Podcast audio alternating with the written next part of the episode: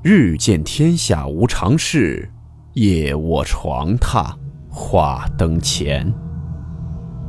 欢迎来到木鱼鬼话。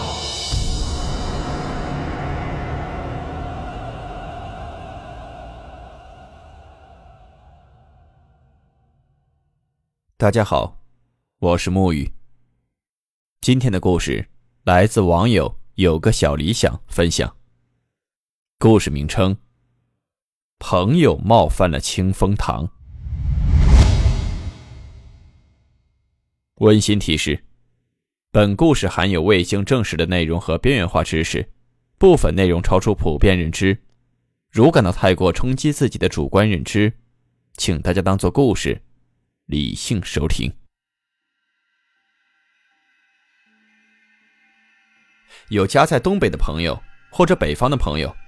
大多数呢是听说过供家仙的，还有什么出马弟子、顶神、顶香等不一样的说法，包括所谓的跳大神什么的，其实大多都是源自萨满教的神秘仪式。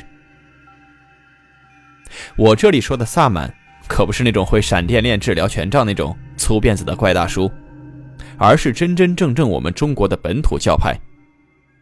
包括清朝时期，皇家呢也大多信奉萨满教。有知道的朋友可能会说了，胡黄白柳灰嘛，五大仙家。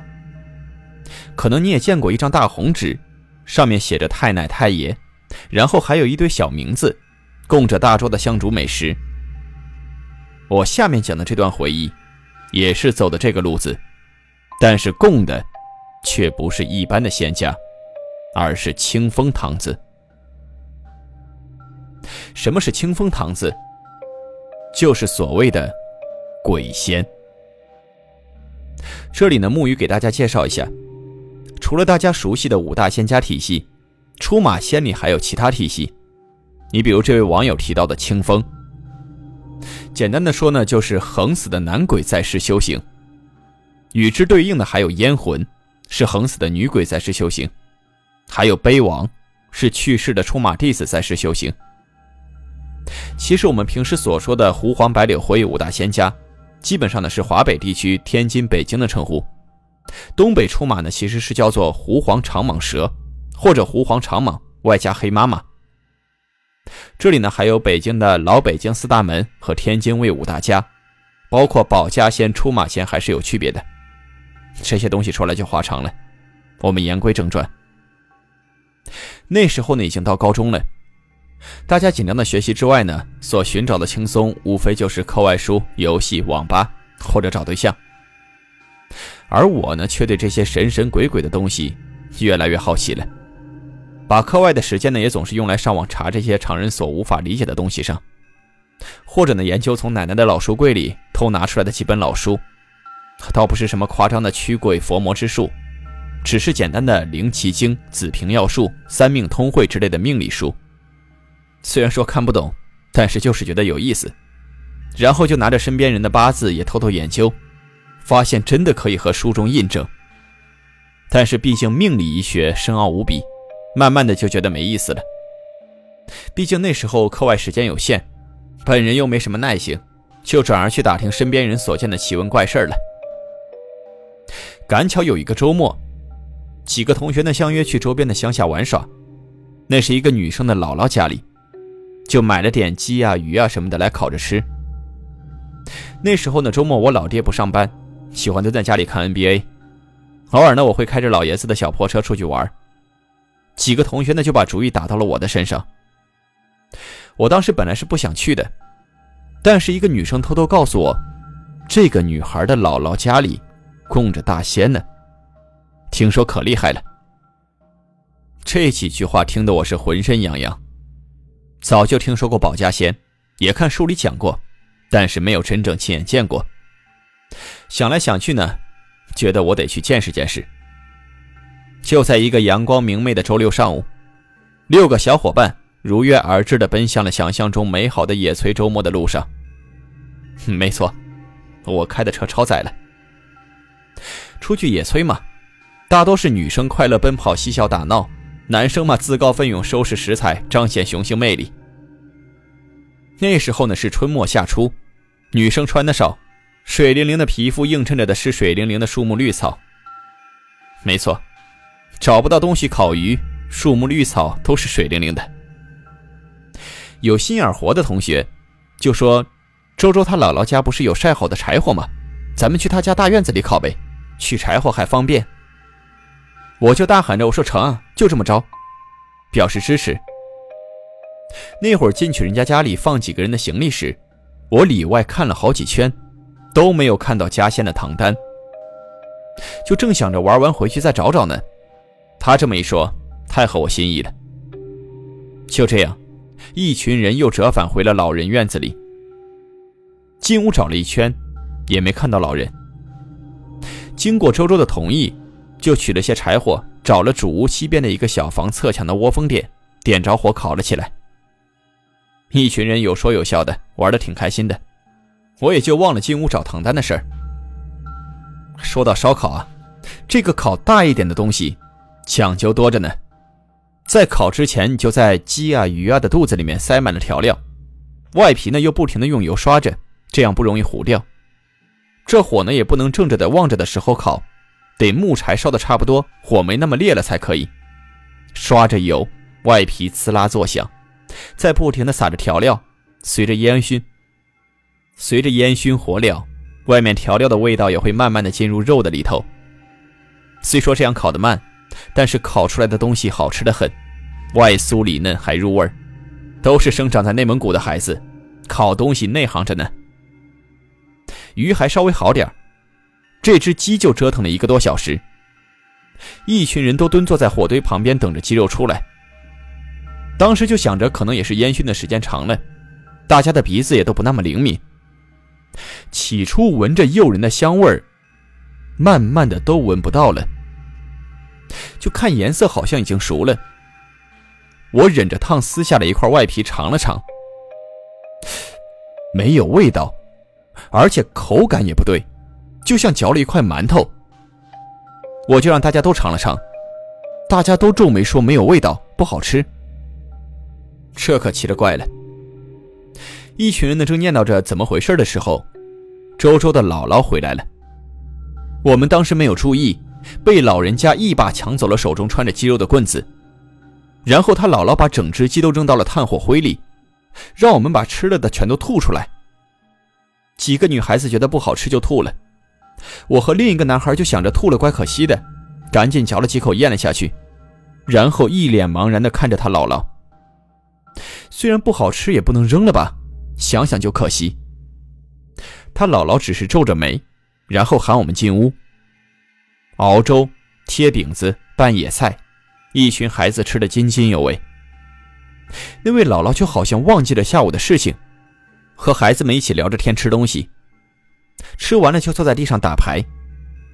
玩了没几把，我的肚子就开始不舒服了，有点隐隐作痛，只当是可能是吃坏了肚子。抓了点纸，就要去院子里的茅房解决一下。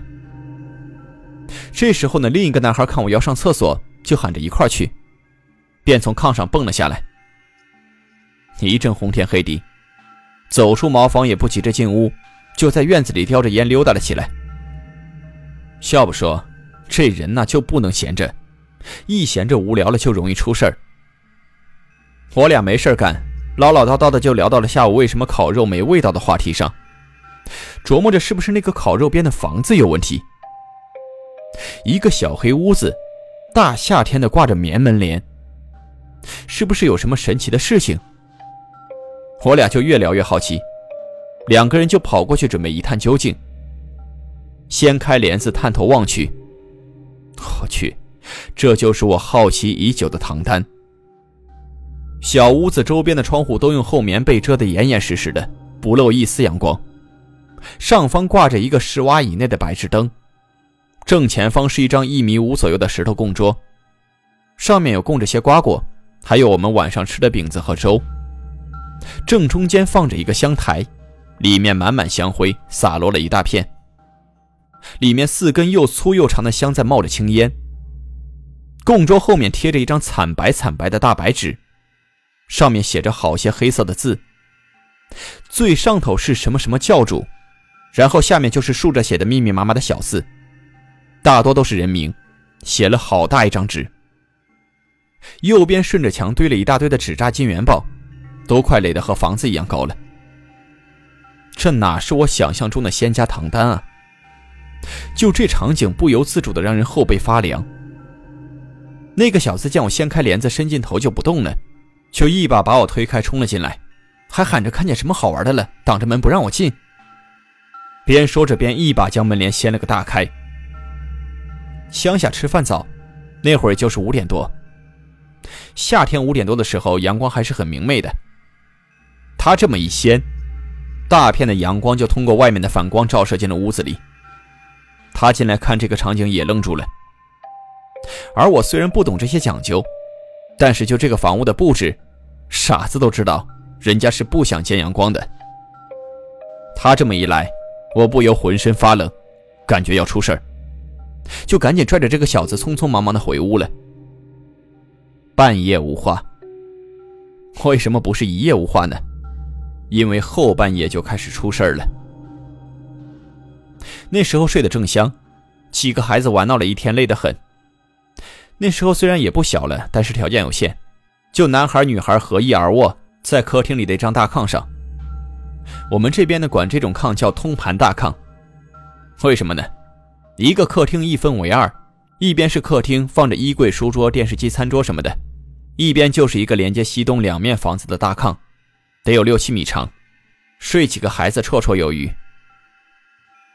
这边正打着呼噜做梦吃好吃的呢，耳边就传来了叫骂声，好像有好多人在吵吵，还有男有女的。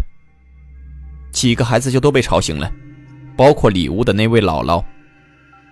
几个人开了灯就相继下炕，觉得声音是院子里传来的，就趴在玻璃上往外面看。结果这一看，发现外面的不是别人，正是下午和我去棉门连小房子里的那个小子。只见这小子站在院子里，表情别提有多愤恨了，就一直在那骂啊骂。我们都不知道这是怎么回事，一群人就赶紧出去弄他，看看是怎么了，怎么这么大的火气。出了院子，这小子仿佛没看见别人，看见我就开始瞪我。然后就抓起院子里的木棍追上来，就要打我。这还了得！大家上去就拉他，他就还要打我，我就往屋子里跑。这手腕粗细的棍子，来一棍子我可扛不住。这时候那位姥姥出来了，一看这情况就赶紧过去，又是作揖又是弯腰的说：“说怎么了？怎么了？这孩子怎么冲撞了大仙啊？您跟我说，别生气了。”那个男孩就开始自言自语。什么开了山门放火烧他们，做的是济世救人的修行，还要进油锅，凭什么？然后姥姥就开始不停的劝。那个男孩也奇怪，一会儿男生一会儿女生的。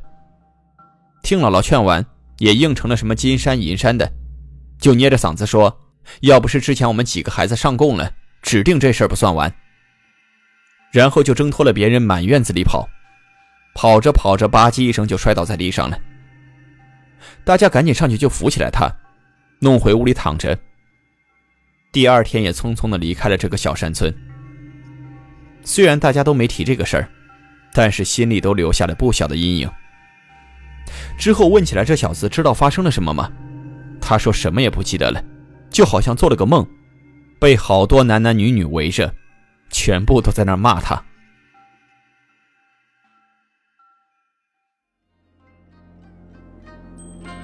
好了，我们今天的故事到此结束，祝你好梦，我们明晚见。